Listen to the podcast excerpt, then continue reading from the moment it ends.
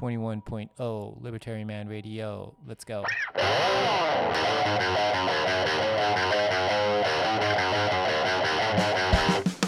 In the long run, we're all dead. Give me control of the nation's money, and I care not who makes its laws.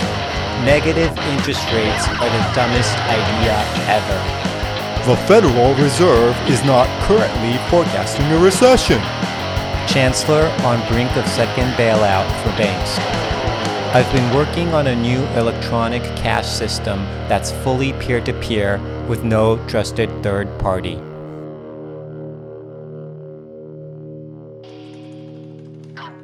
Good afternoon, Bitcoiners. How's everything going? まあ今日も価格はいい感じに昨日あの上がってるもののあーシェッコインも 上がっちゃったからこううんまあなんか全然ですねなんかこうちょっと最近あの複雑な感情で、まあ、ベッコイン別に価格サイドウェイズとか下がっててもいいけどこうなんかシェッコインがまた上がっちゃうとちょっとあのそうシェッコインが下がってる方がベッコインが上がるよりもなんかこうちょっとあの気持ちが晴れちゃうみたいなのはあって、まあ、複雑こじらせこじらせてるんですけどね。あのまあそうだから昨日はあのブラックロックがあのビットコインスポット ETF の申請をしているブラックロックがあイー t リアムのあの ETF をあの申請したとかあっていうニュースであの、まあ、イー t リアム昨夜上がってたんですけど上がってたと思うんですけどまあこれはあ予想できるできたことでそれはベッコインの ETF がまあ認可されればそれはじゃあ他のシェコインイーテリアム次はイーテリアムですね。当然なんかそういう流れっていうのはももちろん予想できて。でこれについてもちょっと前話したとは思うんですけど自分の考えとしては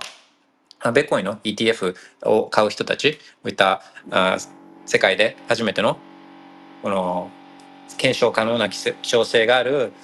えー、サトシ・ナカモトっていう謎の人物が作った一番最初のこの cryptocurrency で一番 distributed で一番 decentralized で一番誰もコントロールできなくてで2100万でってで自由の象徴でとか、まあ、こういうすごい awesome な最高なやつがある中で、えーまあ、そういう人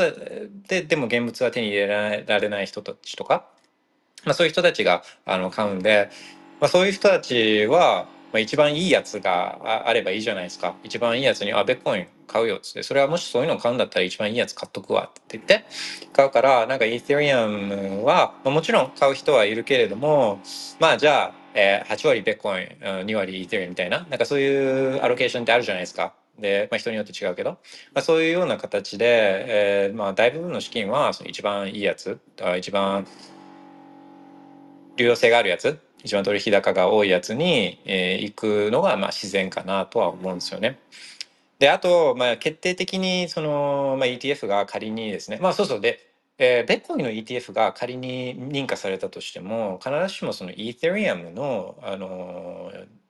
イーテリアムの ETF が認可そのまま同じようにされるとも限らないんで、うん、これはまあ、まあ、難しいか。あの、イーテリアムは、えっと、フューチャーズ、先物 ETF もイーテリアムは、あまあ、認可されてるんで、まあ、そうすると、まあ、ベコン認可されたじゃないですか。先物の ETF が。で、先物の ETF は認可するのに、現物の ETF は認可しないっていうロジカルエラーみたいなのが、まあ、やっぱあるんで、まあ、じゃ、イーテリアムにも同じことが言えて、あの、イーテリアムの先物 ETF 認可してるのに、えー、現物 ETF 認可しないのは、みたいな同じロジックは、あまあ、当てはまるんで、まあ、ベッコインの ETF が認可されたら、イーテリアムの ETF も認可される可能性は、あの、相当程度高いとは思うんですけどね。でも、その、まあ、決定的な違いがあるとは思っていて、ビットコインの場合と、その Ethereum の場合、このブラックロックっていうところに、とか、ブラックロック以外のこういう centralized な entity に、あそのビットコインとか Ethereum が集まることの決定的な違いはあると思っててるんですね。で、それはその proof of work と proof of stake の違い。で、 Ethereum は proof of stake になってて、で、まあそのプロトコル、 Ethereum の取引とか、まあ state、Ethereum の状態をこの検証する人たちそれをこうコントロールしてる人たちっていうのはこのまあバリデーターででバリデートするにはこのイー t リ r ムが必要でっていうことなんですよね。まあ、32イー t リ r ム1バリデータになるのに32イー t リ r ム必要で。でまあ、要はだからトークンを持ってる人がプロトコルを支配してるんですよね。これが正義というかこれが正として扱われるんですよね。でこれがあ、まあ、ブラックロックとかあっていうところに集まっちゃえばこれはまあブラックロックに支配されてるのと同じ状況になるわけですよね。で今でも、まあ、ライドとかロケットプールとかあとコインベースとかあクラッケンとかあのそういうところに、えー、コインが集まっていてで、まあ、ステークしたりしてでそのバリデーションっていうのは結構こういうところがやってるんですよね。そのトークンオーナーの代わりにっていうか。まあ、トークン自体はもうもう渡しちゃってるんで。だからあの仮にじゃあその支配をやめさせるためにはそういうところからコインを引き出さなきゃいけないわけで。でそれはまあもちろん引き出させてくれるっていうことが前提ですけどあの、まあ、乗っ取りとかいろいろコントロールしようとする時にはあまあ当然そういった引き出しとかがあの、まあ、難しかったりとかあのそういう引き出し引き出させてもらえることが前提になってるんで。そう。でまああの、まあ、そういうこともあって結局イー t リ r ム、まあ、プーフ・オブ・ステークプーフ・オブ・ステークっていうのはあトークンを持ってる人たちがチェーンを支配していて、まあ、いっぱい持ってる人たちが支配していてでそのいっぱい持ってるトークンそのトークン自体はそのプロトコル自体の産物であってみたいなこのこういう circular なロジックがあるんですよね。だからこのプロトコル外部のこの客観的なオブジェク objective なこの指標がないからあの、まあ、そういう circular logic に陥ってるんですけどビットコインの場合っていくらブラックロックにこのビットコインがあったとしてもでもそのプロネットワークのこの状態をこう作ってるのって、まあ、検証したりしてるのって、まあ、トークン関係ないじゃないですか。ビットコイン自体は関係なくてえー、これはそのマイナーだったりこのノードがあそれをこの validate 検証したりしてるわけですよね。ノードがネットワークをコントロールしていて。でそれとこのトークンであるビットコインっていうのはもう切り離されてるから。だからあのそういった、まあ、エネルギー proof of work エネルギーっていうこのプロトコル外部の客観的な有限なものあっていう要素があってでじゃああの唯一真実な状態は何っていうのはこの Proof of Work 一番ハッシュレートの重い一番 Proof of Work が入ったチェーンのこの状態っていうのがこれが正っていうのをこう客観的にネットワークのトークンとかプロトコル内部の情報だけとかに、えー、依存せずに検証しかもそれを objective にこう客観的に証明することができるっていうのがこれがまあベッコインなんで、まあ、決定的な違いがあるとは思うんですね。まあ、あとはまああの、イー t リ r ムでこう使ってなんぼ、使ってなんぼのこのイー t リ r ムがロックアップされて、その供給量が少なくなっちゃって、そしたらまあ当然、その使うのにフィーが高くなって、使いづらくなって、じゃあこれ誰が使うのみたいな。あのまあじゃあそれは L2 でとかっていう話はまああるとは思うんですけど。あちょっとその決定的な違いがあって、で、結局やっぱ、あの、プーフステークってそういった、あの、中央集権的にすごいなりやすい構造なんですね。同じ、例えばあの ETF なんか取ったとしてもこの中央集計の仕方がちょっとプーフ・オブ・ワークとはちょっと違う。うん。OK。まあそんなようなことは思ってたんですけど、うんそうですね。で、そうそう。で、まあちょっと面白いのは、ベッコインの ETF が却下されるかもしれないのに、イーテリアムの ETF の申請をしますかって話で、まあ多分しないですよね。あもう通る見込みみたいなのがあるから、だからそしたら、ああもうイーテリアムもじゃあ行っちゃえっていう感じじゃないですか、普通に考えたら。そう。だからまあ、あの、ベッコインの ETF は、まあもう、まあ、確実っていうのは最後までわかんないですけど、まあかなりかなり、えー、可能性は高まっているんだろうなっていうのは、えーまあ、昨日の Ethereum の ETF のサミッションからもちょっとまああの伺えるのかなみたいなそんなようなことは思いました。OK したらいつもみたいに Spaces のツイートの下にインフォグラフィックをいくつか貼り付けたんですけど Spaces のツイート下見てみてください。であとあのトピックとこんな話したいとか質問とかあったらもう notification 見てるんで気軽にコメントお願いしますあと喋りたかったりしたらアクションお願いしますで何を貼ったかというとまあいつもの Bitcoin Price on This Day まあこれはいいっすよね今日はであとそうあのーまあ先物の ETF、えー、2021年にローンチされてる先物 ETF で一番大きいやつプロシェアスで一番最初にローンチしたやつなんですけどそれをト tracking してるんですよね。でまあこれで何を見ようかって思ってるかっていうと、まあ、結構こういう先物 ETF 買うのってあの機関投資家っていうか、まあ、プロプロ。まあ普通の人はリテールはあんま買わないと思うんで、まあ、リテールだったら普通に現物買うじゃないですか。だから、まあ、ちょっとそのプロが買うんだろうなっていうまあ、そういう予測というかアサンプションのもとあまあなんか動きというかそのそういう人たちがこう何かをまあ、予想すればそれはこういった先物の先物の ETF のあの売買に現れるだろうっていうそういうアサンプションのもとをこうトラッキングしてるんですけど、まあ、そうするとですねこうそうこう最近の動きを見てるとこうピュッてこう上がってるじゃないですか。10月ぐらいから。これオレンジの黒濃いオレンジの線が、まあ、BITO って言ってこの先物 ETF をロングしてる方の ETF なんですね。でもう一つそのショートをしてる。えーまあ、あのショートしてる方の ETF が BITI っていうのがあってそれがこのゼロを境に下の方に出てるちょっと薄いオレンジの色になっててでこれを相殺したネットした分純額がこの青い線青い線なんですね。だからまあロングロング、えーしてるところとショートしてるところの差額がネットのポジションみたいな、うん、そういう見方をしてるんですけどあのーまあその BITO も含めてあとこのネットのポジションの青い線も含めて10月ぐらいにポコッつってこう上がってでその後もう本当昨日とかもうピュッつってこう上がってるようなそんな動きが見えると思うんですけどこれはまああー純増というかあのこう先物を買ってる、人たち、まあ、買ってる金額が、まあ、数量ベッコインの数量があちょっと最近直近では上がってきているっていう、まあ、そういうことが見えて、えーまあなんか、このこのこのなんかっていうのは例えばベッコインの ETF のローンチとか、そういうのがまた近づいたり明らかになったりした時にはあこういうところにも動きが出てくるんじゃないかなっていうそういう、まあ、予測のもと見てたりします。そうであとそうなんかそうそうそういろいろこう今日も話す内容とちょっと被るかもしれないです。けど情報とか？今日はちょっとその英語圏の情報あ質問を、えーフットさん FUT さんからあ質問をもらって英語圏の情報について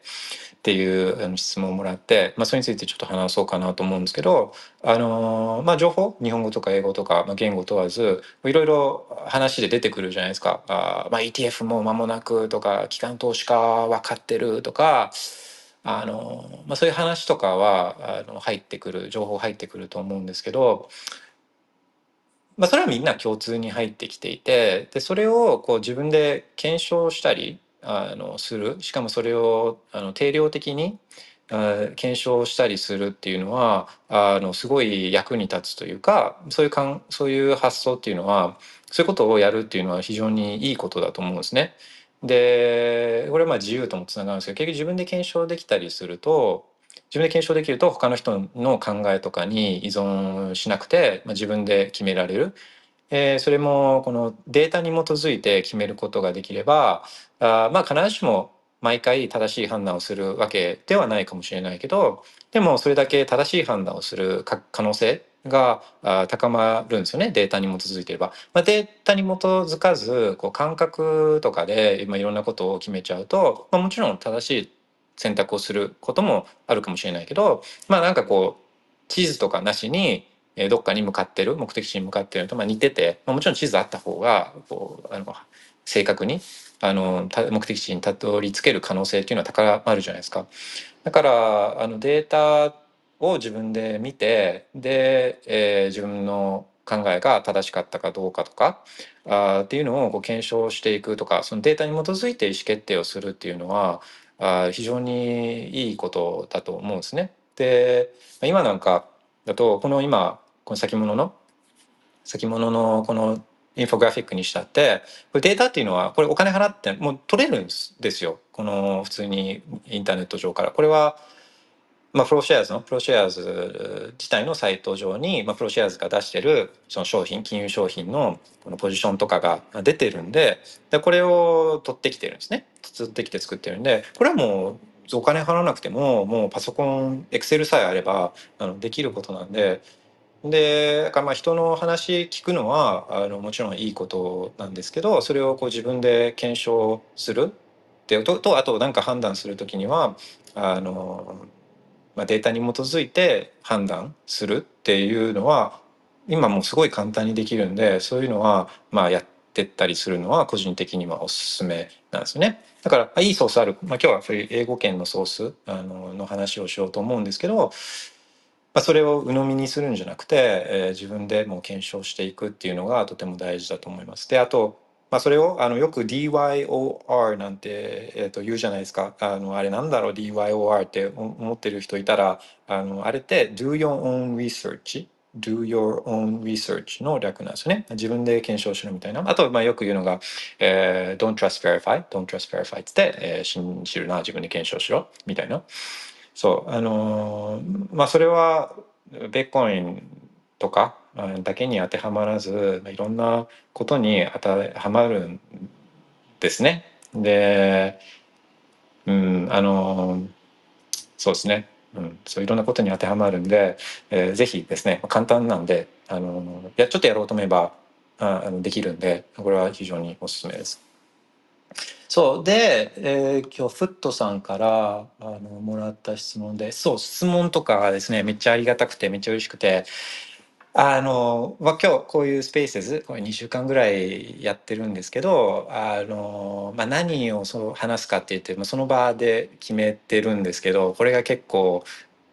あの難しかったりしてだからこう質問とかこういう話したいっていうのがあるとめちゃくちゃ助かるしあとあ聞いてくれてる人いるんだみたいなああのマイクの音ちゃんと出てたんだみたいなあのそういった安心にもつながるんでえこういうことを話したいとかあのこういう質問があるあるんだけどみたいなのがあったらもう気軽にお願いします。まあ notification 見ながら話してるんでえー、ちゃんと気づくようにはなってると思うんで。そうで、えっ、ー、と、フットさん、FUT さんから昨日もらった質問が、まあ、2つあって、1つ目の質問が、ベッコインの開発や運営の体制や意思決定、活動などベッコインの中の人たちの現状や歴史について、まあ、あまり理解がないので知りたいですということが、まあ、1つ目の質問ででもう一つが、情報収集にあたって英語圏のソースに触れたいと考えた場合の有用なサイトやコミュニティを知りたい、え、っていう2つ目の質問2つの質問があって。まあ今日はその2つ目の質問についてちょっと自分の、まあ、そう自分の経験とか自分がどうやってるのかっていうのを話そうかなとは思うんですけど、まあ、一つ目もこれも結構深くてあんまり自分はですねその開発何回か話してると思うんですけど自分がベッコインに入ってに興味を持った切り口っていうのは、まあ、みんないろいろ切り口あると思うんですね。技術だったりとかそのあの暗号暗号の専門だったりとかあ、まあ、金融とか経済とかあと、まあ、いろいろ自由自由主義者だったりとかあの、まあ、いろいろこう切り口はあると思うんですけど自分は金金融とか経済とかのあの切り口が一番刺さった主に刺さった部分でそこからその側面からあのどんどんどんどん深く入っていったのででその開発の部分っていうのは、まあ、そんなに自分も詳しいわけではなくてそういう詳しい人の話なんかを聞いたあ聞いて知ってる部分とかっていうのが、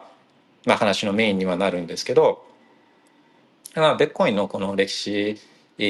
とかあの、まあ、サトシからあ、まあ、誰にこの開発の、えーまあ、メイン、まあ、メインテイナーのこのこの権利とかが移ってとか、まあ、そういう過去の話とかをこう知りたかったら、まあ、いい本とかが結構出てたりするんで、まあ、一番こう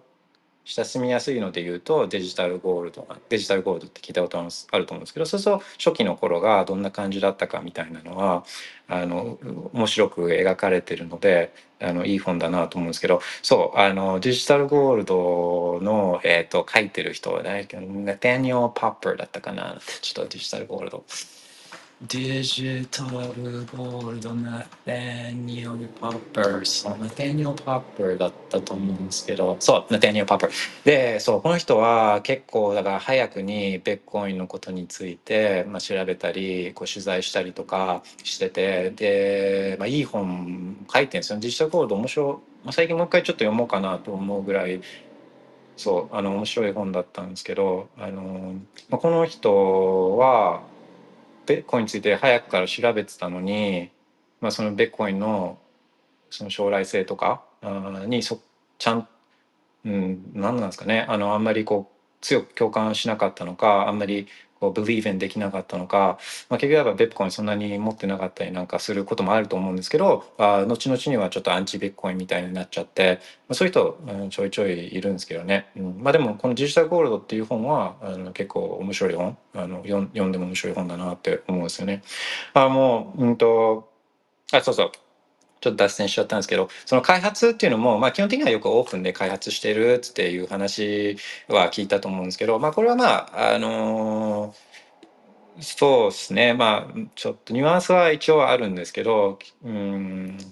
まあ、それもこう時とあの時間の経過とともに結構変わってきたりなんかしていてで、まあ、いくつかベッコインにしてもインプメンテーションがあるっていう話、まあ、あるんですよね。このベッコインコールがあったりとか、まあ、他のあのインプメンテーションがあったりとかしていてで、まあ、そうすると、まあ、1個がダメでももう1個があのもななんか1個に問題があったとしてももう1個のがあるから、まあ、それで復活できたりとか、まあ、そういうのがあったりするんですけど例えばあのあじゃあ今どうなってるんだろうって見たら、えー、とほとんどがもう今ベッコインコールなんですねほとんど、まあ、もうもうちょっと前は他のやつとかもやっぱあったんですけどもう今も 99. 点何パーセントベッコインコールになってて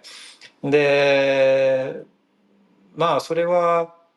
そうですね。あのまあいいところで言えばみんな同じバージョンを走らせてるからもういろんな機能とかが、まあ、うまくいったりとかあの連携がうまくいったりとかっていう、まあ、互換性みたいな互換性とかのアップにはつながるとは思うんですけど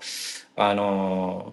まあ、もし仮に Core に何かあった時にはこのフォーバックするインプメンテーションっていうのがちょっと少ないんですよね。今昨日見たら本当少なくて。そう。でそういうのが見れる、えー、とサイトとかがいくつかあるんですけど久しぶりにこれ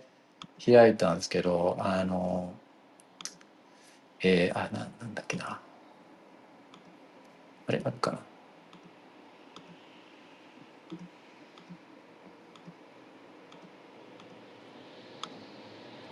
あれどっか行っちゃったかなあれどっか行っちゃったな。ええー、っと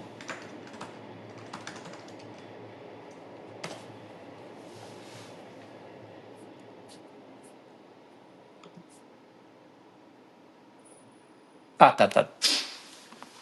そうそう。あのまあいくつかあると思うんですけどこれ久しぶりに開いたんですけどコインダンスっていうサイトがあってコインダンス。でこれ、まあ、ベッコインベースのあのチェーンのこう状態みたいなのをあのパッと見れるダッシュボードがあってでこれは、えー、2017年とかこうビットコインとビットコインキャッシュがこう fork した時なんかはもうこのサイトにこのサイトでこうあのハッシュレートがどっちのチェーンどれぐらいあってとかあのあでその時には SegWit とかの、まあ、アップグレードとかがあったんでその2017年の時に。だからじゃあどれぐらいのノードがその SegWit をこう implementation インプレンインあ導入、えー、するかどうかをこう、まあ、 signal してたんですよね。あのこう自分は入れるよみたいな。そういうのがあ一覧できたりとかっていうので、えー、このネットワークの状況を見るのには結構面白かったりあの便利だったりするサイトで久しぶりに開いたんですけど、まあ、このサイトの中で、えーまあ、 Coin Dance、えー、 Coin Dance Coin Dance っていうところに行くと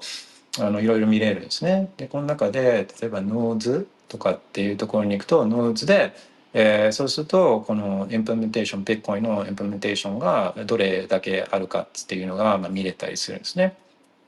でそう、まあ、ビットコインコールが99.15%今もうほとんどがビットコインコールでうんまあそうですね、うん、まあ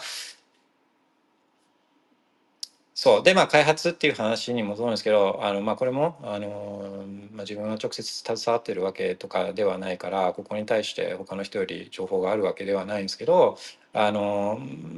まあ、これだけコアに集まっちゃうとそのやっぱり開発とかアップグレードとかっていうのはあ慎重にやってやらなきゃいけないしえー、まあもともとベッコインはそういう慎重に、えー、アップグレードするっていうそういう開発姿勢もうあ間違いがあってはいけないから。だって、えー、世界中の人たちのお金を開発してるわけだから。なんかシェックコインプログラムをあの開発してるわけじゃないから。あ失敗しちゃったらあ別にいいやみたいな。あのちょっとチェーンをロールバックすればいいやみたいな。そういう発想じゃないから。もともと慎重にはやってはいたんですけどあのまあこの間えっと今年か、えー、オールノースとかオールノースで、えーと、そのセグウィットとあとタップルートのアップグレード、まあ、意図せぬ、まあ、アップグレードによってこうあの可能になったあウィットネスのデータ領域ととかあと、まあ、それを使って、まあ、フィーが、ウィットネスデータのあのフィーが安いんで安,、まあ、安く設計されてるんでディスカウントされてるんで、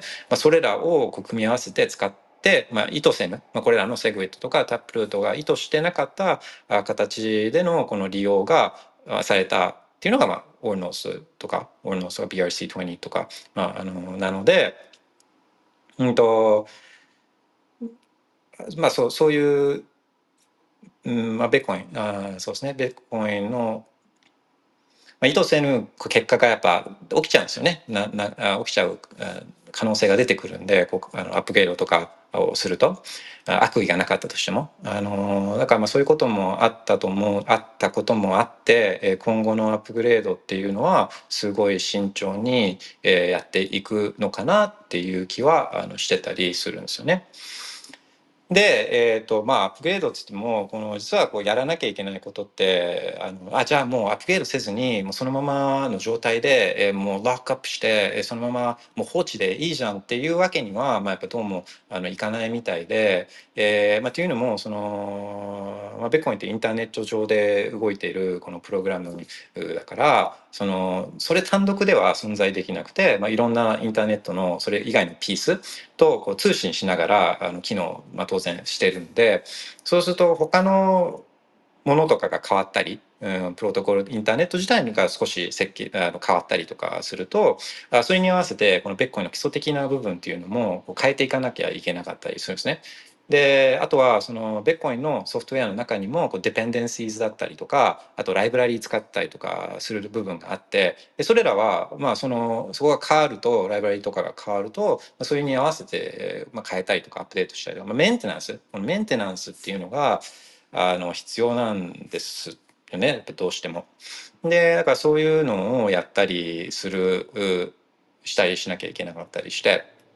でだから開発ベッコインの開発っていうとそういったアップグレードとかがメインにつきやすいけどあなるべくそういったじゃあディペンデンシーズはあのなくしていくいって、えー、依存度をこの他の他のこの変数からの依存度をこう下げていくようなそういうこう、まあ、地味だけどとてもベッコインベッコインを分散したものとして独立したものとしてキープするためにはこう大事なあそういった、まあ、地味な作業みたいなものもこう行われているっていうのが、まあ、まあ、まあ、ビッコインの開発なんですよね。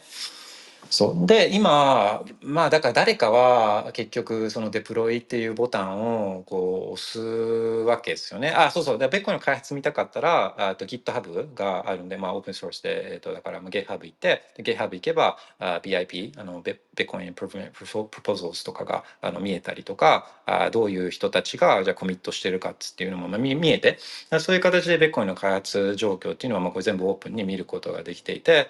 で、えー、そうするとまあ聞いたことがある人の名前とかも多分出てくると思うんですよ。ピーター・ウォディとかあのあとマックスウォーとかウェブ・マックスウォーとかあのそういう人たちのあと名前とかが、まあ、出てきてああ確かに、えっとあまあ、見てみようか誰が一番今多いんだろうな。あ、ルク・デッシュニアとかね。そうそうそうそう。いろんな人たちがあの出てくる、あ、ピーター・ね。ピーター・いたりとか、アドリエとかね。ニコス・ドリエとか、そう、あ、こういう人たち聞いたことあるな、みたいな人たちがいたりすると思うんですよね。そうで、まあ今、あまあでも誰かがこう結局やっぱプログラムだからあの誰かがそれをこのえー、まあ案をそのかデプロイする人っていうのがこういるわけじゃないですかあのコミットコミットプッシュする人が。でその責任っていうのが今持ってるのは女性の方で、えーグローリアさん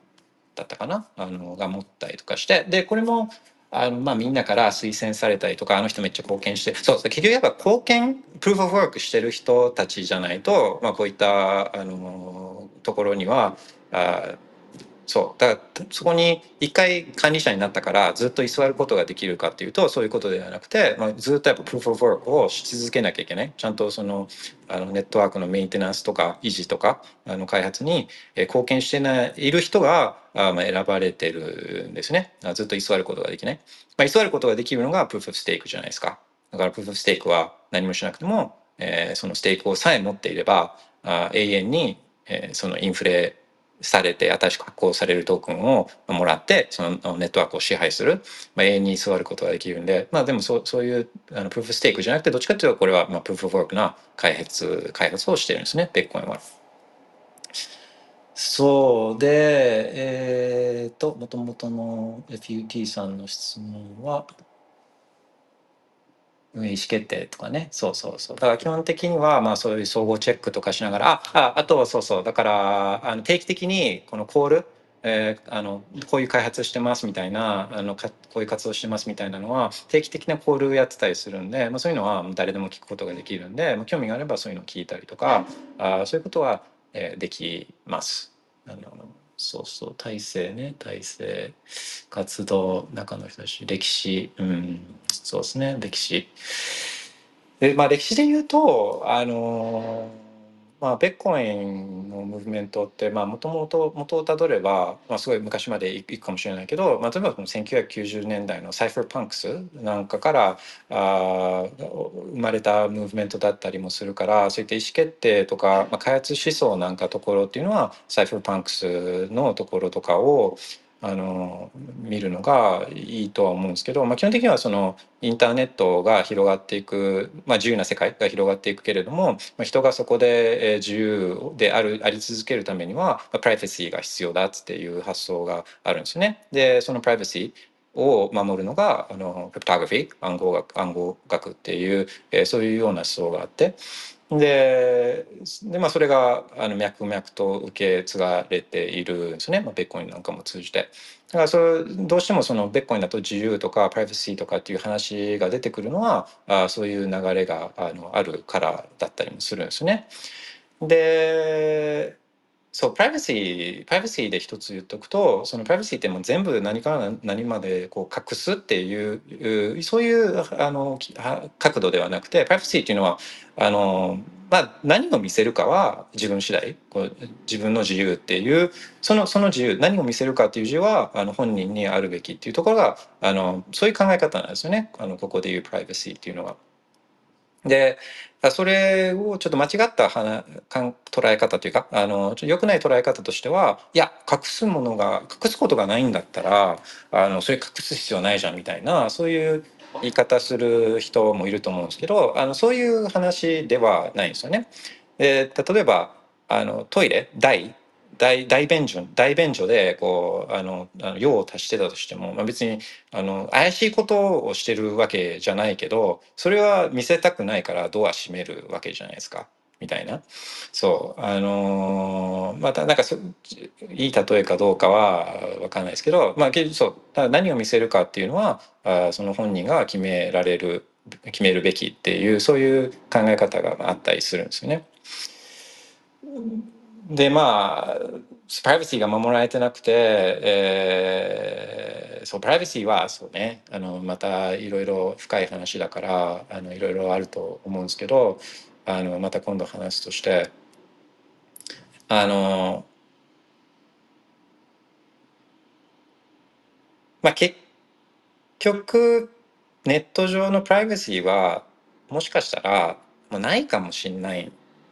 んですよね。これこのエドワード・スノーデンじゃないですか。スノーデンがあの告発あのなんていうんですかウィッスルブロワーで情報公開したのはあアメリカのあ、まあ、NSA とか CIA とかがあの全国民のデデータとかこう通話記録とかネット履歴とかあそういうのをこう全部あの、サベイレンスすることがもうできるっていう、そういう事実、でもすでにしてるみたいな事実を、まあ、要は公開したんですよね。その電話。公開して、で、まあ、要はヒーローっていうか、あの、世の中に対してこう問題提起をしたけど、えーまあ、アメリカにいたら捕まっちゃうからだからロシアに亡命した、えー、エドワードソンなんですけどだからまあ多分見れるし、まあ、見てると思う。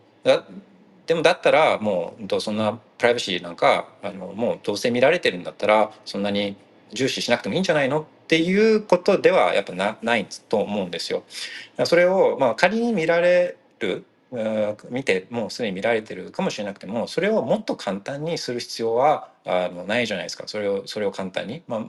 どちらもっと難しくあのするべきで。で、まあ、だからこうあのちょっとのお小遣いのためにマイナンバーカードとかあのじゃ保険証とマイナンバーを結びつけてとかなんかそういうことはまあししなくてもいいんだったらしない方がいいいいのかなって、まあ、自分的個人的には思ったりするんですよね。まあ時間の問題です。ああいうデータがあの流出して、えー、流出するのはもう時間の問題、まあ、データだからデータはいつか流出するから。うん、ちょっと脱線しましたけど。んで、えー、っと、フットさんの2つ目の質問が、そう、英語のソースね。英語のソース。まあ確かにそのベッコインとか、えー、と経済とか、まあ、あのについての情報は確かに自分はあ日本のやつはまあほとんど見てなくてで、まあ、やっぱ英語のソースが多いのは確かにそうなんですけどそれって日本語のソースがダメってとかって日本語ソースがダメっていうよりはあ結局日本ってめちゃくちゃちっちゃいじゃないですか。で特にベッコインなんかだといろいろ起きてるのって海外で。だから海外の海外ほとんどじゃないですか。ほとんどの地球上の人はほとんどが海外で。でその海外の人たちっていうのは英語を使ってるから、まあ、だからあの英語のあ情報の方がシグナルが高いのは当然だと思うんですよね。だからあのラーメンの情報を探すんだったらもう海外英語の情報なんかも絶対見ないじゃないですかもうシグナルラーメンのシグナルが一番高いのはシグナル一番強いのは日本語の情報だったりするから、まあ、そうやったら日本語の情報を見るしみたいなだから確かにベッコインとかあの経済とかあの自由とかそういうのに興味があったら、まあ、英語のソースの方がシグナルは当然やっぱ高いとは思うんですよね。でだから英語のやつは確か英語の情報を見る方が多いんですけどなんかどういうの見てるかなと思ってちょっと考えてみたら別に今はそんな見てああこれをっていうのはあんまないんであの、まあ、こういうものについてはこういうのとかあのこういうものについてはこういうのみたいなあの、まあ、みんなもそうだと思うんですけどまあ結局そそういうものなんですなんかこれこれが熱いみたいなってそんなに、まあ、実はないなとは思ってるんですけどあの、まあ、だからテーマをちょっと絞って、えー、そういうのにはこういうのがいいんじゃないみたいなのはああるあるあるので、まあ、そういうのはちょっと紹介しようかなと思うんですけど、まあ、ベッコインのそういうあの基本的なあそう。で一つはあもうそんなにあいすごいこう貪欲に情報収集をしてないのは、まあ、一回 basics っていうかその basic principles っていうんですか？あの、まあ、原理原則みたいなところを深く一回あの掘り下げるとそういうところはあんま変わんないから普遍普遍的なものがあったりするからだからそんなに、うん、いろんなこととかをこうに飛びついてこう情報収集をしなくてもよくなるっていう側面はあるとは思うんですね。でだからなんかアプリ開発とかあのそういうようなことをやってトレーディングとかトレーディングまあ自分あんまりトレーディングやらないんでそういったもうその day to day のこの瞬間風速の中で生きてる人にとってはあんま参考にならないとは思うんですけどあのそうそうじゃなくて、えーまあ、腰を据えてやいろいろ見てる人にとってみるとそういう原理原則みたいなところを一回深く抑えるとあんまりこの情報のキャッチアップみたいなことにそんなに精を出さなくてもいいのかなっていうのは思ったりするんですよね。でなんか新しいのが出てくるとこの原理原則に立ち返って、え、これってなんかすごそうなことなのかどうかっていうのはあまあなんとなく判断がついたりもするし、まあ、それでも分からなければあそういった最先端のことを追いかけてる人にちょっと聞いてあのこれどう思うの？みたいな意見を聞いてでその人たちも熱中してるんだったらあまあ自分もちょっと見てみようかなみたいなまあそういう風なあのやり方もできるんで自分の基本的なアプローチとしては原理原則を、えー抑えるまずは抑えるのがいいんじゃないかなと思うんですね。でそれで言うと、まあ、ベッコインだったらあそうですね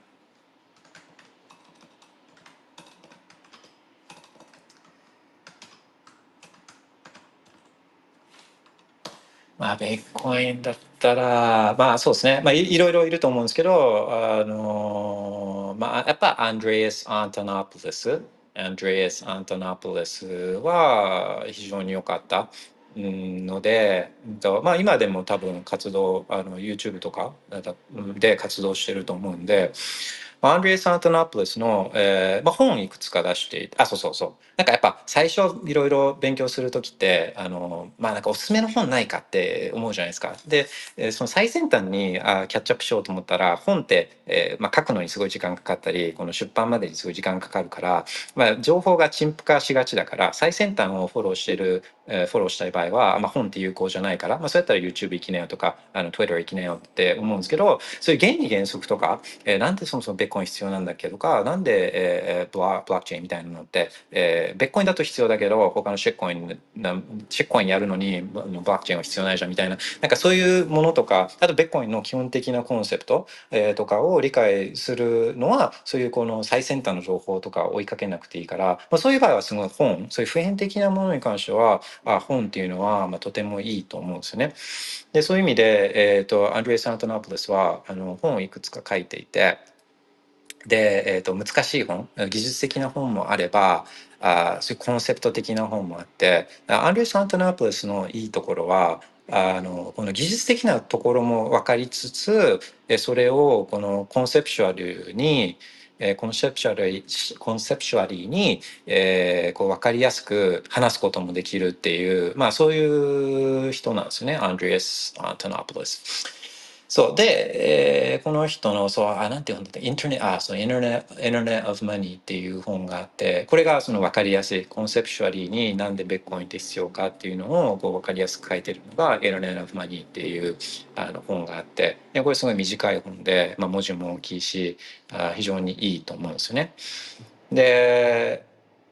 まあ、ベッコインのこの技術的な仕組みっていうのもこれをあの理解するのは技術者じゃなくてもあのとてもおすすめなんです。でそれはあのベッコインのこの仕組み、まあ、ブロックチェーンベッコインのブロックチェーンの、えー仕組みとかが技術的な仕組みが分かれば、うんと、他のブロックチェーンとかの勉強しなくていいというかあの他のブロックチェーンそのイーテリアムにしてもあのソラーナとかにしてもえー、要はベッコインのここを変える、ここを変えたみたいな、あそういうものだから、まあ、ベッコイン分かってれば、あの、あ、なんこういうところ変えたのね、みたいな。まあ、変えるってことは、えーそれだけ、えーじゃあなんかトレードオフ、何かを犠牲にして何かを変えてるんで、ああ、そういうとこを犠牲にしたのね、みたいなのが、あ非常に分かりやすいんで、だからそのシェッコイナリーの、ああ、この俺らのブロックチェーンはあの1秒間に1000万回トランザクションできんだぜ、みたいなとか、ああ俺らのブロックチェーンフィーめっちゃ安いからとか、なんか、あの、そういうのに、あの、また、また騙されないというか、あじゃあその代わり、それどういうトレードオフをしたの？みたいな話が、まあ、非常によくわかる。ので、その、で、その技術的な本が、あの、アンドレア・サントナポレスが書いてる技術的な本が、えー、Mastering, Mastering Bitcoin, Mastering Bitcoin って、まあ多分、えー、と翻訳も日本語もあるから、これも日本語で別に読んでもいいと思うんですけど、あの、これはめちゃくちゃいい。で、アンドレア・サントナポリスのさっきの Internet of Money と、えー、Mastering Bitcoin と、あ、あそう、Mastering Lightning もある。そう。で、あとじゃあライトニングも知りたいっつって思ったら、あの、アンドレア・サントナポリス、Mastering Litecoin も書いて、あ、Lightning も書いてるから、Mastering Lightning を見て、しかも大忙しいです。もうこれだけで、これ読むだけで、えー、2024年来ちゃうみたいな。でももう、もうそれを終わった時には、ああ、もう、なんか、あの、自分で結構ある程度までいろいろ判断できるなみたいなこれこれ自由ですよね他の人の考えとかインフルエンサーの考え方とかあの当てにしなくても自分で判断できるあのこの自由を手に入れられるんで、まあ、これは非常非常にいいことだと思うんですね。でまあアンドレス・アントナポリスは、えっ、と、Mastering Ethereum っていう曲、あの本も書いていて、Ethereum の本も書いちゃってるんですよ、この人。で、えっ、と、そう、Ethereum もそういう意味で、えっ、と、見たり触ったりするのはいいと思うんですよ。そうすると、あの、まあ、なんで、えー、Ethereum がシェックコインで、あの、ベッコインなのか？みたいな。やっぱまあ、あの、イーテリアムのこういうとこは良くないんだっていうのを理解するためには、やっぱりイーテリアムの仕組みとか、どあのえー実際自分で触ってみてってするのがいいことだと思うんで、まあ、この Mastering Ethereum なんかも、あまあ、ちょっと良かったりするんですよね。そういう意味で。ベッコインの良さが際立ってくるんで、あのそうですね、Ethereum の、うん、まあ、Ethereum の話もなんか今度するのはいいかなとは思うんですよね。うん。まあ、Ethereum そうですね。わうんワールドコンピューターってなんかいいじゃないですか。だから、あの、なんか検閲されない、えープログラムみたいなものが、このあって、で、それで、しかもそれをこう消すことはできなくてこうずっと使えるそのインターネット上に存在する限りこの使えるプログラムみたいなものがあればまあプログラムって表文字列で、まあ、だからそういう意味でフリーダム・オブ・スピーチで表現の自由だからそういうプログラムがあのああればあるといいじゃんみたいなそういう世界中の人がしかもそのあのワールドコンピューターを使えてっていうその発想自体は発想はあの全然悪悪いことだと思わないんですよね。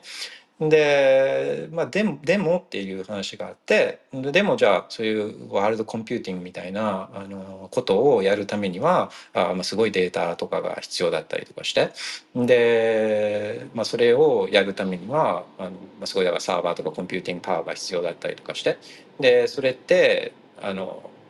まあ、一部の人たちしかできないから、まあ、そうすると centralize されてってみたいな。だそういう、まあ、現実的に今のまだこのタイミングではいろいろ難しい部分があったりもするじゃないですか。する、えーまあじゃあだから徐々にそれをややっていくっていうアプローチとかだったら、まあ、まだあのいいとは思うんですけど、まあ、自分の中でやっぱり決定的にこれあかんやろって思うのはうんとまあ、やっぱ ICO っすよね。ICO とかあのトークンを売ってとかっつって、うん、そういうところ、まあ、そうするとさらにその今言ったようにこう world computer 作る時って centralization が起きるのにさらにその centralization をもう初っ端から加速化する結果に今やっぱなったんですよね。うん。そう。でまあ今回、えー、と ETF が出てくると、うんと、そのうちのあのみんながブラックロックの Ethereum ETF 買えばあじゃあその Ethereum は今でさえこのライドとかあの Rocket Pool とかあとコインベースとかクラーケンとかに Ethereum はもう預けられててで、まあ、その人たちがだからもうかなりの大部分があもうもうすでにセントライズされた人たちがネットワークを、えー、支配している状況なのに、まあ、そこにブラックロックが来てで、えー、そこに Ethereum が集まればもうもう完全なもうセントライズチェーンですよねセントライズな。だからあのまあでもベッコインとささっきも言ったんですけどベッコインと決定的に違うのはベッコインをいくら持っててもネットワークは支配していないっていうなんかまあちょっと構造上もプーフ・ォークとプーフ・ステークはそういったところにもまあ結構差が出てきたりするんでまあ今後どうなっていくかっていうのはまあまあ明ら明らかですけどね。あのプーフ・ォークは初めてのなんかまあそういう意味でそういうプログラムとか、うん、あのに落とし込んだ初めての初めてでもないか。あのそう、プーフ・オブ・ワークがどれだけこの体制があるかどうかっていうのは、あ今後、まあ、ベッコインを見て、ベッコインがこう証明してくれるっていうか、明らかにしてくれるものだけれども、プーフ・ステークがどんどんコラプトしていく、あの、その不正まみれになってってとかっていう、で、どんどんセントラライズしていくっていうのは、まあ、これはもう歴史が証明してくれてるから、まあ別にプーファ・ステークがどうなるかっていうのは、別にあの新しいことではないんで、まあ、プーフ・オブ・ワークがどれだけ体制があるかっていうのは、あ今後、ベッコインを見ていって、えーまあ、知る知ることができるっていうか、うん、まああ面白いなと思うんですよね。そうでちょっとその英語コンテンツについて、えー、少し話したいと思うので、えっ、ー、とちょ1分で戻ってきます。1分で戻ってくるんで、なんか質問とかコメントとかあったら、あのアクションお願いします。じゃあ1分後に。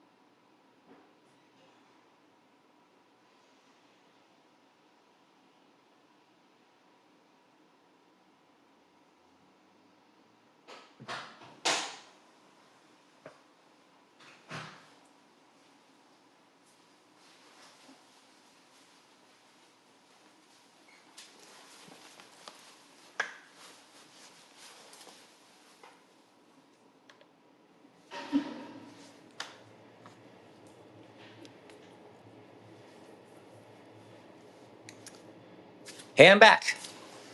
OK。えー、 English contents っすよね。あ、そうで、まあ、あの、ビットコインの思想で、えー、そうさっきその、まあ、 privacy とか自由っつって、えー、いう話したと思うんですけど、あのーまあ、自分のコンセプトは、こう、自由で、で、まあ、だから、あの、 freedom 自由を推し進めるツールとして、まあ、ビットコイン最高だし、あまあ、 Nostr もこう好きだったりするんで、まあ、やっぱ自由を得るためのツールっていう見方が強いんですよねベッコインって自分にとっては。で、まあ、その自由っていうのも前話したかもしれないですけど自由って何だっていうのであの、まあ、自分があ自由の考え方としとして、まあ、フレームワークで持ってるのが、えー、NAP NAP って Non-Aggression Principle っていうあのものフレームワークなんですね。で、Non-Aggression Principle って何かっていうと、まあ、誰かを傷つけたりとか、あの誰かの自由を侵害しない限りにおいて、えー、その本人の自由が認められるべきっていうそういう発想なんですね。だから、えっとま、リバタリアンとかあのアナーキストとかってなんかこう無政府主義者とかあなんかこうアナアナーキー in the UK みたいなもう全て壊してみたいなそういうイメージあのあるかもしれないですけどいやそんなことはなくて、うんとそう。あのまあ、ただ政府っていうのは人の自由を踏みにじったり略奪したり傷つけたり、え、することが、まあ、得てして多いからだからあの得てしてこう政府に対して、うん、のすごい批判的だったりするっていう、まあ、こういうことなんですねだからこう反政府が目的なのではなくてあくまでも自由平和あっていうのがあのを一番尊重していたりするんですね。で、まあ、よく日本なんかで、まあ、日本だけに限らずこのリベタリアンっていうとこの政府あ政党とかあのと結びつけて考えがちだけどでもまあ本当にリベタリアニズムっていうか本当に自由主義を考考えてる人たちってああんまりそういう考えはないんですよだからよく言われることよくあのリベタリアンのコミュニティで言われるのは、えー、とその We're not on a spectrum その左か右じゃないっつって We're, we're libertarian っていう言い方もしたりするんですよね。で、まあ、自由をであるためにはその経済的な経済活動の自由っていうのはこれはもう必要必須なんですね必須。これもセットみたいなあの自由であるためのかなり重要なコンポーネントなんでだかその経済活動の自由とかお金の自由とかに関して言うと、まあ、かなり、えー、その熱い思いをリベタリアン持ってるもともと持ってたんです。だからまあ金とかが好きだったりあの、まあ、金好きな人が多かったり、えー、ロン・パーロン・パーって、えー、大統領選に昔出た人あっていうのは End the Fed フェッドを終わらせろ中央銀行を終わらせろっていうようなスローガン掲げてたりとかして。だからそのリバータリアンの間ではあの非常にこうあのそういったサンマニーというかあの自由なお金とかっていうのはもともとあった価値観なんですね。でもその、まあ、金金とかゴールドバッグとかあとその緊縮財政とか叫んでてもあのそそういう人たちにはお金来ないですよ。なぜならこのお金を政府は吸って中央銀行吸ってでそれを政府を支持してくれる人たちにばらまいて、まあ、リバタリアンとかにばらまくことはないです。もうこういう人たちにばらまいても票集まんないからあのばらまいてだからそのリバタリアンとかっていうのは、まあ、ずっとサンマニーとかあの自由を訴えてでも、まあ、報われることっていうのはまあ非常に少なかったですよね。あお金もならないからみんなやりたくないしみたいな。そうでそれでもそのベッコインが出てきた時はそういったあの、まあ、自由なお金とかあのあのすることができないとか略奪することができないとか、まあ、そういうコンセプトっていうのはかなりこのリバタリアンには刺さってでもともとそういう下地があるからもうすぐにその良さを理解するあリバタリアンっていうのはの多くてでまあだからその初期の頃にリバタリアンが多かったとかっていうのはそういう流れもあると思うんですよね。でですねあの英語のコンテンツで言うとあのそのベッコインとか、えー、経済とかっていう前にあの自分がすごいいいいいと思ってるのはあのまあそういう自由の考え方ってあんまり日本に出てくることはないから、まあ、海外のコンテンツ求めるってことは日本にないシグナルを求めるっていうことだと思うんで、えー、そうするとそういう自由な考え方みたいなのって、えー、あの結構何かのきっかけになったりとかあこういう考え方あるんだみたいなのになるんじゃないかなっていうのもあってえー、紹介しようかなと思うんですけど、あの、Free, Free Talk Live、Free Talk Live っていう、これはまあラジオ番組なんですけど、ポッドキャストもあって、で、フリータークライフっていうのがあって、で、これはですね、えっ、ー、と、イエン・イエン・フリーメンと、あと、マーク・エッジっていう、その二人が、あもう何十何年とか20年近く前とかに始めた、もともとはラジオ番組だったんですね。で、もう今ではかなり、えっ、ー、と、そういう、えー、 libertarian とか自由とかのトピックにしている、えっ、ー、と、ラジオ番組では、うん、アメリカとかなり大きい方なんですけど、えーまあ、こここの、えー、全国ネットのこの broadcast の Free Talk Live が、えー、と初めてこういう全国ネットで、えー、ビットコインのことを言ったとも言われてるんですよ。もうずいぶん前2000多分なんか本当10年とか11年とかぐらいだと思うんですけどでだからまあ自由自由についての基本的には番組ですけどそういう自由のな自由っていう枠組みの中で切り口の中でのベッコイン技術的なことっていうよりはそういう自由の中でのあのベッコインみたいな形でベッコインは、まあ、時々しばしばあ、えーと、その登場することがあったんですね。でこのまああの番組の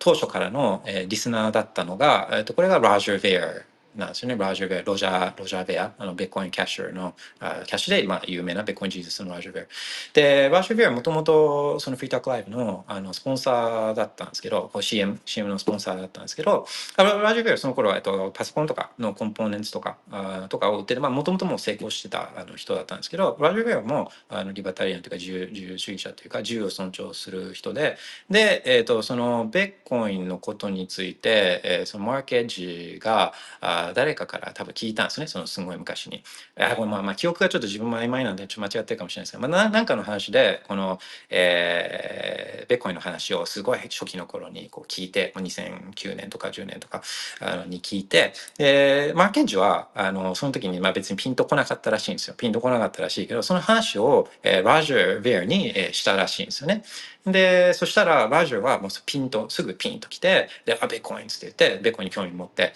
で、まあ、いろいろ調べたりとかしたりとかして、で、えっ、ー、と、その、もともとフリータークライブのスポンサー費用っていうのは、もともとはドルで払ってたけど、それをベッコインで、えっ、ー、と、払うようにしたりとかして、とか。で、で、全国ネットで、まあ、初めて、ベッコインっていう言葉が発されたのが、まあ、フリータークライブ上だったって言われてたりなんかして、そう、だからフリータークライブこの、こいつらも超ハードコアで、えっ、ー、と、毎日やってんです。毎日放送して。まあ、週1とかじゃなくても毎日。しかも、3時間。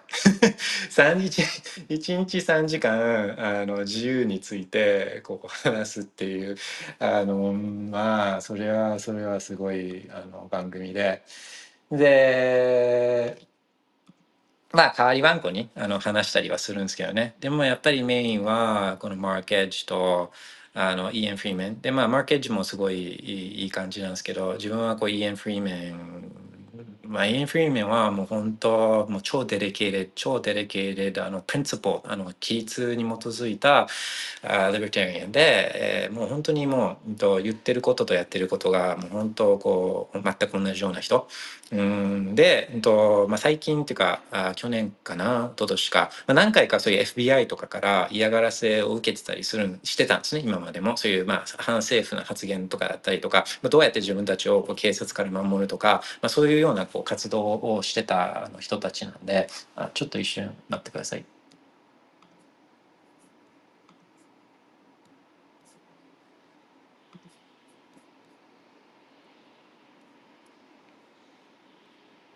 あ、ちょっとごめんなさい。1分、1分後に戻ります。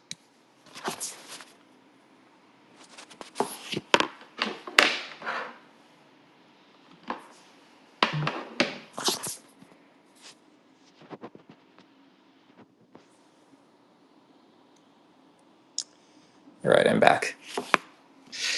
So where were we? えー、そうそう。で、あ嫌がらせはされてたんですけど、あの、ついですね、去年か、あ、おととしだ、去年だったかな、あのー、この、捕ま、捕まるっていう逮捕されちゃったんですよ。逮捕されちゃった。で、その容疑っていうのが、あの、まあ、あの、すごいビットコインの推進をやってたから、あの、まあ、ビットコインの ATM とかを、まあ、ニューハンプシャーをベースにしてるんですけど、ニューハンプシャーって、えー、アメリカのこの本当東の北北の方にあるところで、で、ここはまあ、フリーダムステートって言われてて、live free or die って、もう、あの、自由に生きるか死ぬかっていうスローガンのそういう州で、だから、まあ、自由主義者とかっていうのは結構そのニューハンプシャーに集まったりとかしていて、で、そのニューハンプシャーで、あの、ビットコインの普及活動っていうのはもうやっていて、で、ビットコインのこの店での導入の仕方を手伝ってあげたいとか、まあ、ベッコイン ATM を設置したりとかあのそういうようなことを草の根活動をまずっとしててで、まあ、その一環でこう例えば、まあ、ベッコインのあの欲しいっていう人たちにこう売ったりとか、えー、ということもまあやってたんですね。で、まあ、もちろんそのベッコインを違法違法なためにこうベッコイン違法なことだっていうのに使われるっていうのを分かっていながらベッコインをこう売ったような場合はこれ犯罪になっちゃうんですね。でだからあのそういうそういうことは、まあ、もちろん注意しながらやってたですけれどもそのそれで、えー、そのマニートランスミッションラーとかあのエンタイマニーランドリングラーとかのあの容疑をかけられて逮捕されちゃってでもすでに去年1年近く牢屋に入っててでそのこの裁判でその有罪とか、まあ、その判決がこの間出てでこう有罪判決が出ちゃったんですね。有罪判決が出ちゃって。でまあまあもちろんそれアピールしたりとかあのするから最終的な契機とかっていうのは分からないけどもうもうそのあのマックスケーキ食らった場合はもう本当に何何十年とか。ででもちろんそのそういうのは犯罪だっていうのを分かって売ったりとかしてないですよ。それはもう全然その後あの、まあ、いろいろ言いがかりとか嘘とか嘘の証言じゃないですけど、まあ、あの、まあ、あって、あの、まあ、本人はもちろんそういうことはあのしなくて普通に、まあ、ベッコン欲しいっていう人たちに売っただけなのにそれで今捕まっちゃってあっていうような状況でまあ本当あのうん、なんかそうだからイエンの声っていうのは今は聞けないんですけどあのそういった過去のエピソードなんかはあ、まあ、全部ポッキャストにこうで聞けるんでなんかこれはそう最近はだからイエンとマーケージっていうのはあんまり出てなくて他のメンバーとかが代わり番号で話したりして、まあ、それももちろん面白いですけどあに、まあ、2年とか遡ればあのそういったイエンイエン・フリーメントマーケージが話しているのも聞けたりするんで、まあ、これはあとても、まあ、一番自分がもしもう一つのポッドキャストしか聞けないってなるとあ自分は多分フリータークライブを選ぶんじゃないかなってとは思うんですね。まあちょっとそれはフィータークライブの話はあんまりする機会がないので、まあ、これここぞとばかりにフィータークライブの話はしましたけど、まあ、多分みんなが聞きたいのはこうベッコインとか経済とか、まあ、そう自分の切り口は、まあ、あの経済とかだったり金融とかだったりするんでどうしどうしてもそっち寄りのあのコンテンツが多くなっちゃいはするんですけど、まあ、そういうのがベッコイン関連のことが聞きたかったと思うんで。あの、まあ、ベコン寄りにちょっと話を戻すと、あそうですね。なんかこう結構その時と場合、どどういうの聞聞いてたかなとかっていうのは、あの、ちょっと思い返してみてたら、結構そのエラ、エラ、その、その時代によってこう変わってきたりしたなっていうのはちょっと思うんですよね。だからこう2016とか7とか8はその頃のあの第一次こうシェコインバブルみたいなその頃なんかは結構 YouTube でいろいろ見てたなって思い返してみるとあの見てたなっていうのに気づいてでなんかその頃なんかはあのそうなんなんだったかな、まあ、トム・トム・ベイズとか、まあ、ジミー・サンとかあ、まあ、そういう人たちが YouTube で毎日こうベッコインについて話してたりしてたんですよね。でそうまあジミー・サンなんかは、まあ、ターンベイズも今でも多分活動はしてたりするとは思うんですけど、まあ、その頃はそういうのそういうのを聞いててで、まあ、それのこうお口直お口直しってわけじゃない、まあ、あのベッコインばっかり消化してるとちょっと脂っこいじゃないですか、まあ、ちょっとだからそれをしょあの口お口直しじゃないですけどあのシェッコイン、まあ、そうシェッコインで何が起きてるかっていうのを理解す理解っていうか、まあ、ちょっと知っとくとベッコインの良さが際立つから、まあ、そういう意味でこうちょっとお口直しに、まあ、シェッコインのエリアでは何が起きてるんだろうっていうののこうキャッチアップみたいなのは「アイベン・アイベン・オン・テック」っていうそういう YouTube チャンネルを見てたんですね。でバランス取れたやつなんですけど、まあ、バランス取れたやつの話は結構よ、まあ、いいかなと思うんですね情報収集という意味では。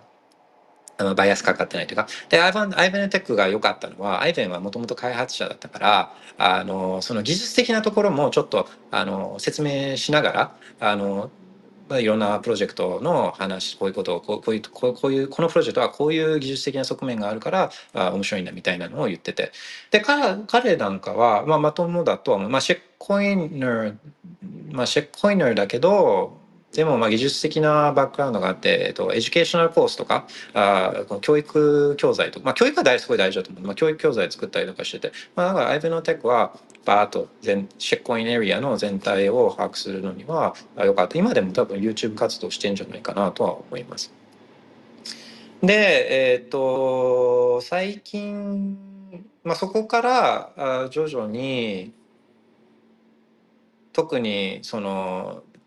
うん、コロコロナっていうか2020年以降のこの世界中の中央銀行のもう全員が全中央銀行がすりまくるみたいなあ世界線にまあ突入していくわけです。まあ、その前からその前からこのちょっとリポーマーケットかあの、まあ、銀行間のこの貸し借りの貸し借りのこのあのファシリティっていうかなんていうんですかその仕組みがアメリカでちょっと爆発し始めたりとかそういうあの金融のところで怪しい動きっていうのは、まあ、ずっとずっとあるんですけどずっとあるんですけど、まあ、徐々にこう2019年20年あたりから特にそのコロナになってからは強くなってきたから、まあ、やっぱちょっとそのあの自分のフォーカスがあよりこの経済とか、まあ、まマクロとか特にマクロとかあでマクロアセットとしてのベッコインみたいなのに自分の関心が徐々にシフトしていったからだからあとそういうコンテンツを多分よりちょっと求めるようになったっていうことだと、まあ、自分ではあの分析してるんですけどあのちょっとその自分のえー、興味がマクロ的な部分に行ってた中で、えー、まあ良かったいいなって思ってるのはあのそうですね、えー、プレストン・ピッシュとかプレストン・ピッシュえっ、ー、と We Study Billionaires とか Investors Podcast、uh, We Study Billionaires かなっていうポッドキャストがあって、もともとそういう、えーと、ウォーレン・バフェットとかの研究をしてた人たちが始めたポッドキャストで、まあ、超超特大投資ポッドキャストなんですねアメリカだと。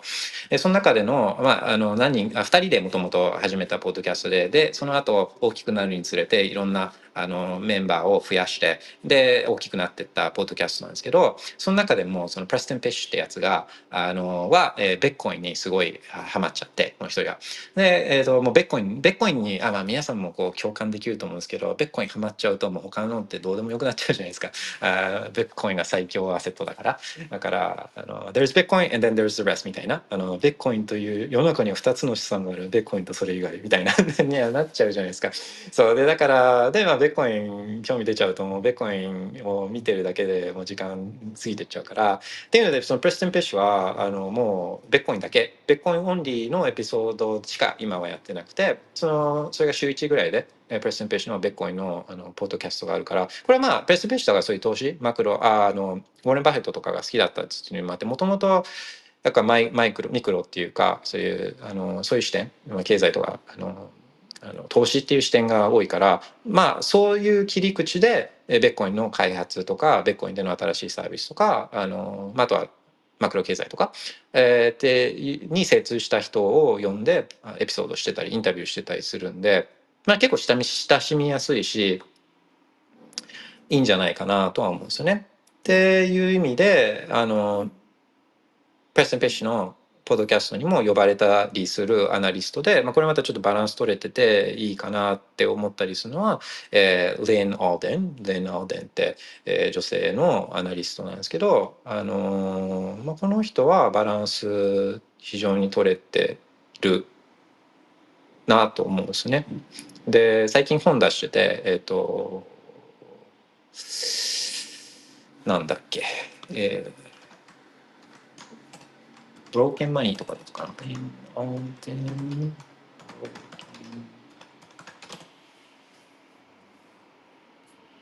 そう。で、なので、Broken Money っていう本を出してて、まあ、これはモンスターブックで、モンスターブックで、えーまあ、お金に関してのいい本は、まあ、いくつもあるけれども、なんか一冊読む読んで、で、もうお金について、ね、なんで今のあのフィアシステムがいけてないかとか、で、そういう解決策に、あどういうことが解決策になるかもしれないかみたいなのを、もう一冊でこうキャッチアップしたかったら、この Broken Money がめちゃくちゃ良かった。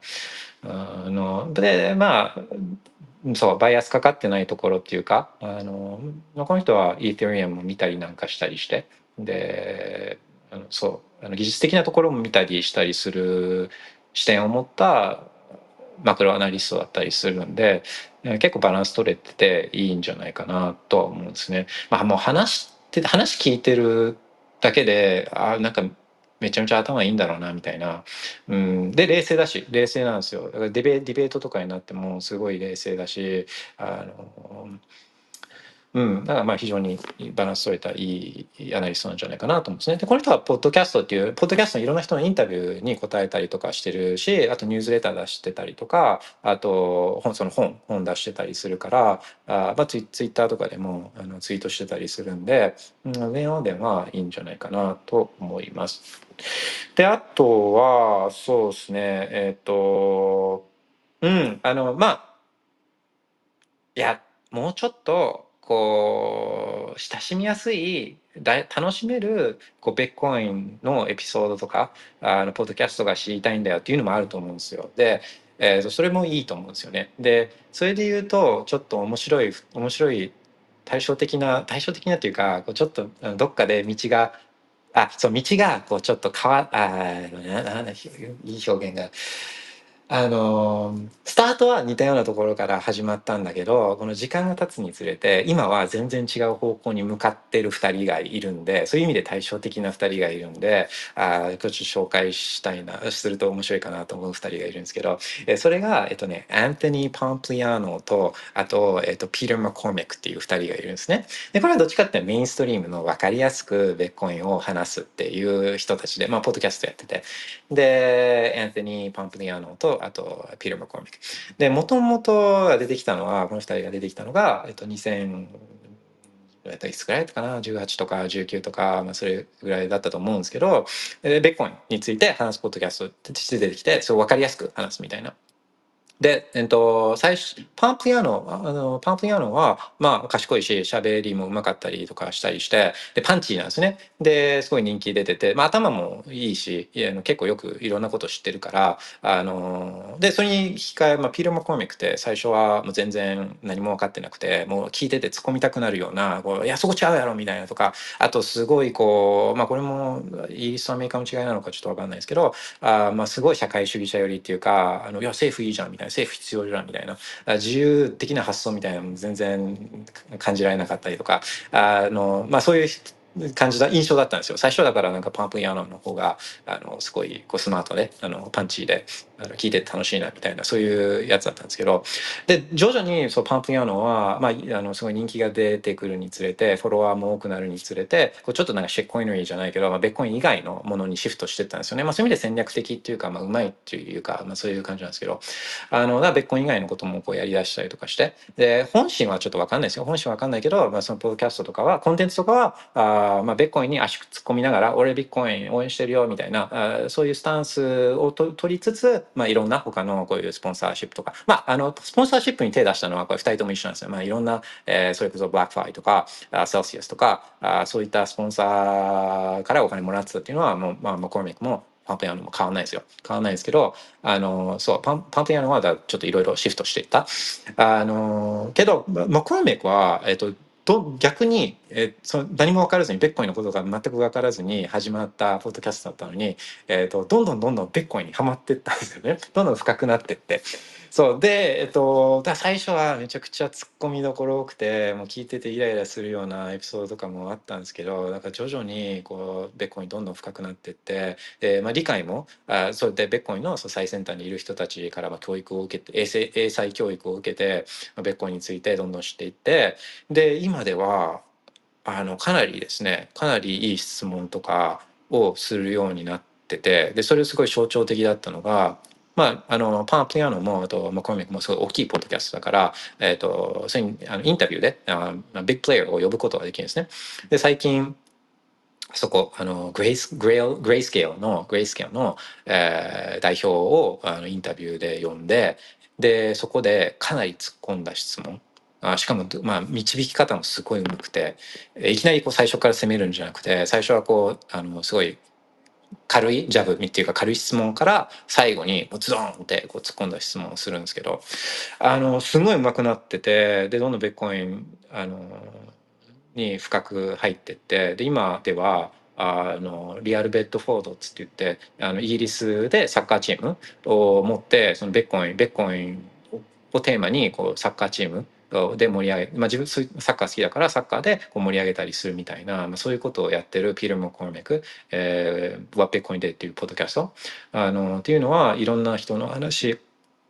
が聞けてあいいんじゃないかなベコイの話が聞けていいんじゃないかなと思ったりしてます。であとはじゃあもっとちょっとそのハードコアに、えっと、ベコインを知りたかったら、まあ、そういうのをやってる人たちは、まあ、マット・オデルとかマーリー・ベントとかっていう人たちとかいて、まあ、TFTC とかセトデル・ディスパッチっていうポッドキャストやってたりとかしてあのまあそんなにそうねそういうのもあったりするしあと技術的なところ技術的なところをキャッチアップしたかったら、えーと、MBK 今回の MBK がやあの中心になってやってるベッコインレビューっていうポッドキャストもすごい良くて。だからそういう中からあの自分にまああとそうそうさっきのお口直しじゃないですけどシェッコインの世界で何が起きてるかつかっていうのをあの一応見とくにはあのまあまあいろいろあると思うんですけど、えー、自分なんか見てるのはローラ・シェンローラ・シェンって、えーと、最近だったら FTX の裁判をもう毎日あの法廷からあちょっと実況じゃないけどあのしてたローラ・シェンのポッドキャストはあの、まあ、いいんじゃないかなと思うんですよね。ローラ・シェンねあうんそうなんかそうローラ・シェンが昔、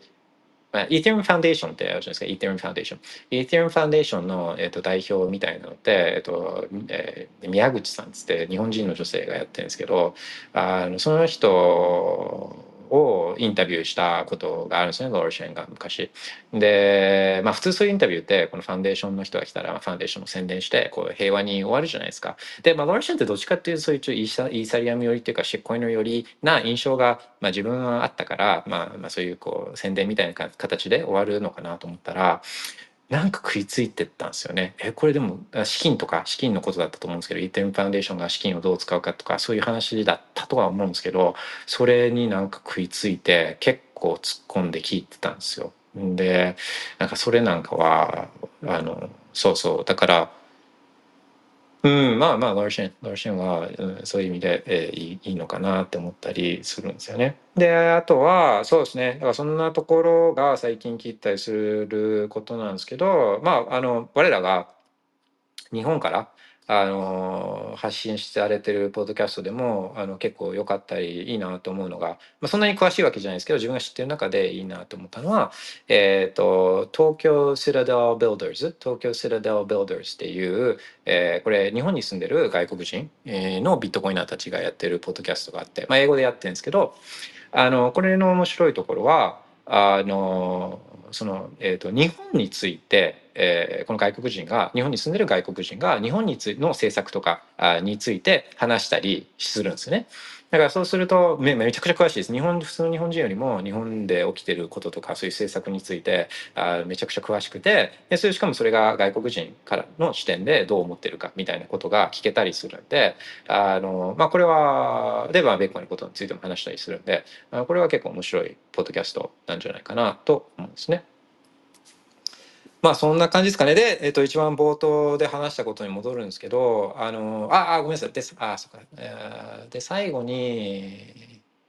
そう、あの、まあ、もっとベッコインの開発、そう、あの、FUT さん、フットさんの質問に戻って、まあ、開発っていうところで、え、ベッコインのこう海外のコンテンツっていうと、あまあ、あのもちろん GitHub 見るのもいいんですけど、えっと、ベッコインえフォーラム、ベッコインフォーラムがあるんですよね。えっと、ベッコイン、なんだっけな、ベッコイン talk.org とかだったかな？bitcoin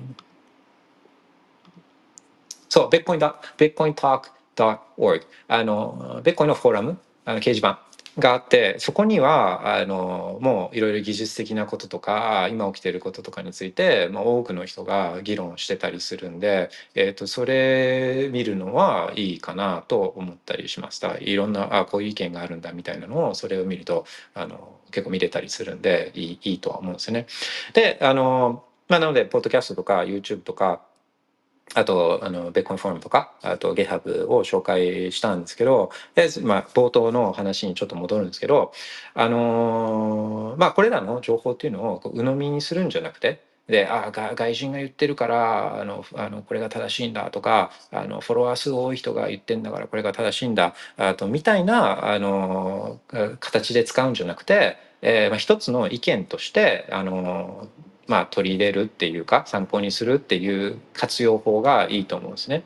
でそのためにはやっぱ自分の意見があないといけないと思うんですよ。自分の意見がないといけない。で自分の意見に照らして、うんと、あ自分もと考え一緒だなとかあそういう考えもあるんだとかいやいやそれは自分としてはこういう理由で反対反対だなみたいな自分の意見を持つことが非常に大事だと思うのででそのためにはやっぱ原理原則に戻って、えー、ベコインの仕組みをあ一回勉強してみるアンリューサントナブレスとかを参考にしながら勉強してみる、えー、とかあとそのデータデータ定量的なデータに基づいてこう意思決定するみたいなそういうところがやっぱ大事になってくるんだなっていうふうに思ったりしてるわけです。